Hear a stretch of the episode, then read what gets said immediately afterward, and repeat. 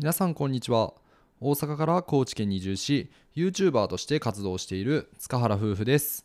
この番組では田舎で暮らす私たちの日常や夫婦の幸せをテーマに楽しくお届けしております。よろしくお願いします。というところで、えー皆さんいかがお過ごしでしょうか？なんか最近また感染症が増えてきてますね。まあ、僕の実家の関西なんか最近すごい多くてもう実家には当分帰れないんじゃないかなとは思ってるんですけども、まあ、高知県でもまあ徐々に徐々にうんちょっと前までゼロが続いてたんですけども昨日か一昨日ぐらいはもう8とか少しずつ増えてきてるような傾向があるので、まあ、僕ら外に行って撮影する際は、まあ、しっかり対策した上で、まあ、注意しながら行いたいなと思います、えー皆さんも、えーお気をつけください。というところで、えー今日は123回目の放送ですね。One, two, three となんか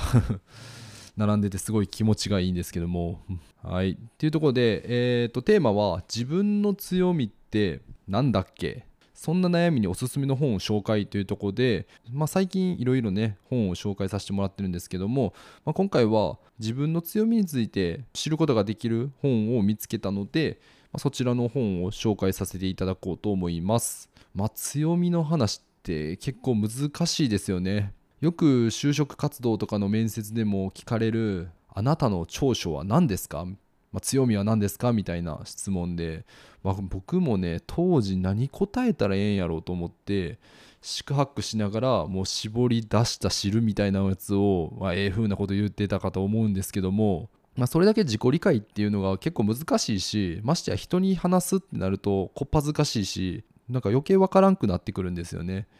うん、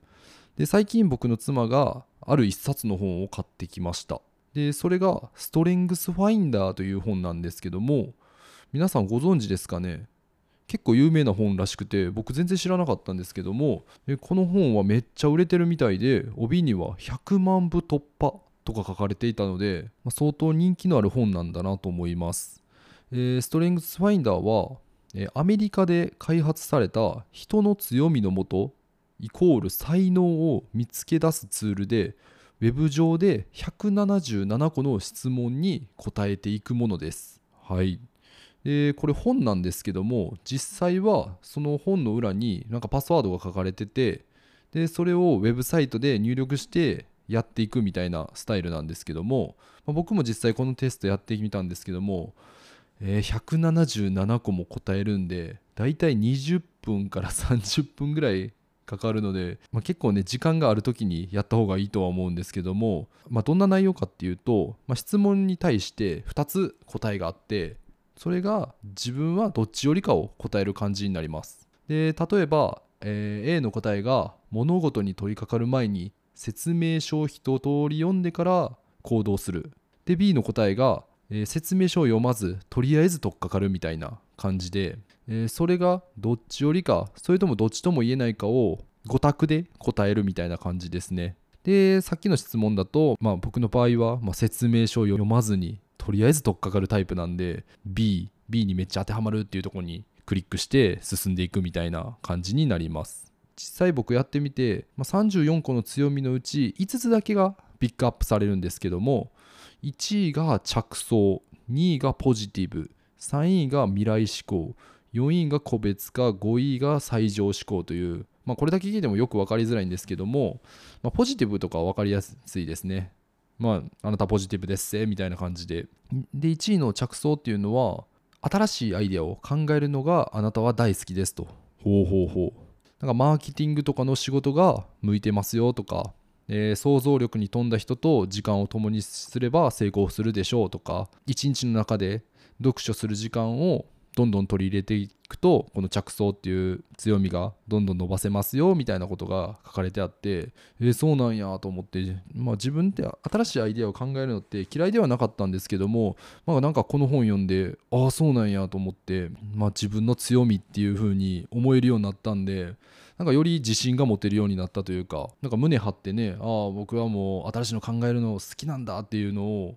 意識できるというかもう強みしか書いてないのですごい自己肯定感が上がる内容なのでなんかやってみてねすごい面白かったなと思います。でまあそんな感じで自分の強みって一体何かを再発見できるのでなかなか有益なんじゃないかなと思います。なんか新入社員研修とかでも取り入れてる企業もあるみたいで実際妻がもともと入社してた会社とかも、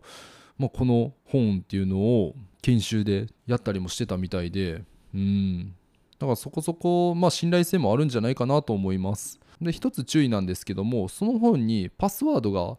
まあ、ついてるんですけどもそれは1回しかできない。ケチくさいなって感じなんですけどそれを入力したらもう今後1回しかできないので、まあ、そこだけ注意してほしいなと思います。なのでパートナーとか他の方とまやるときっていうのはもう1冊買うかそのサイトでお金だけ払えばストレングスファインダーに挑戦できるのでどちらか選んでやってもらえばなと思います。で本1冊がま1800円ぐらい。まあ結構高いんですけども。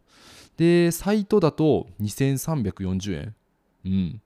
なんでって感じなんですけど本買うよりウェブサイトだけでやる方が高いんやっていう、まあ、僕ちょっとよく分かんなかったんで、まあ、本でやった方が安いんで本の方がいいんじゃないかなと思います。あともっと詳しくやろうと思うと5000円ぐらいのもあってそれは34個の特性でどれが強みで逆に弱みも分かるみたいな感じで。うん。まあね4月始まったばっかりですしあとこの時期ね就活。もうしてらっしゃる方もいると思いますので改めて自分の強みっていうのを知るきっかけに、えー、この本をいかがでしょうか、えー、概要欄に貼っておりますのでぜひご検討ください。まあ僕ら夫婦も2人でやってみたんで一緒に結果を話してみたらまあ全然違うとこもあれば一緒のとこもあったりして、まあ、結構面白かったんで、まあ、今度機会があればラジオで話そうかなと思いますまたね、あのこのラジオを聴いていただいて、えストレングスファインダーをやった方いらっしゃればメッセージなどで教えていただけると嬉しいです。はい、えー、今日のテーマは自分の強みって何だっけ？そんな悩みにおすすめの本としてえー、ストレングスファインダーをご紹介させていただきました、えー、最後までお聴きいただきありがとうございます、えー、それでは皆さんまたお会いしましょう。バイバーイ。